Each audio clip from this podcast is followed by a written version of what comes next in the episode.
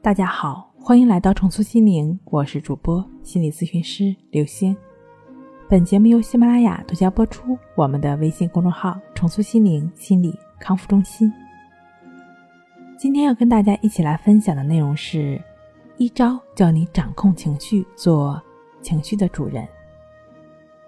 情绪到底来自哪里呢？是来自当下还是过去呢？他人对你的攻击，很多时候并不是他的品行道德问题，而是因为他内在积压了过多的情绪，需要寻找一个发泄的对象。事实上，每一个情绪的表现背后，都是一种对爱的召唤，一种渴望理解、支持和接纳的诉求。如果你常常有一些非理性的过激举动或者烦恼的话，一定程度上，说明你内在累积了过多的负面情绪。也许你会说，总会有些事情，或者是说有些人的言行让我不愉快。如果这种不愉快是持续存在的，通常来说，这个不愉快情绪是你过去所积累的情绪的投射。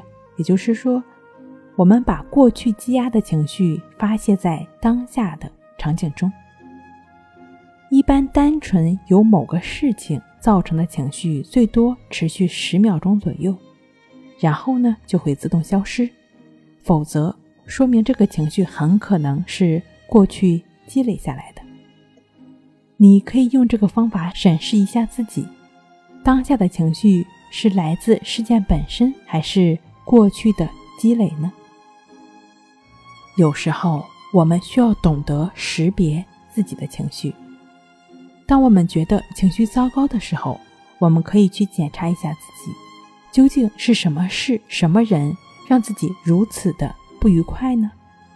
为什么自己常常陷入不愉快的情绪中？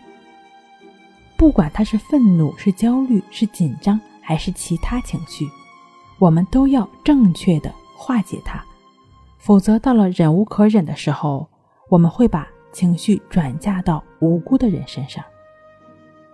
我们必须对自己的情绪负责，尤其是不要让家人或者朋友成为自己情绪的出气筒。这不仅伤害了我们的身边人，也会给自己的内心带来愧疚和罪恶感。因此，为了我们心灵的真正安宁，我们需要学习了解自己的内心，正确认识自己的情绪。将正面能量散播给身边的人。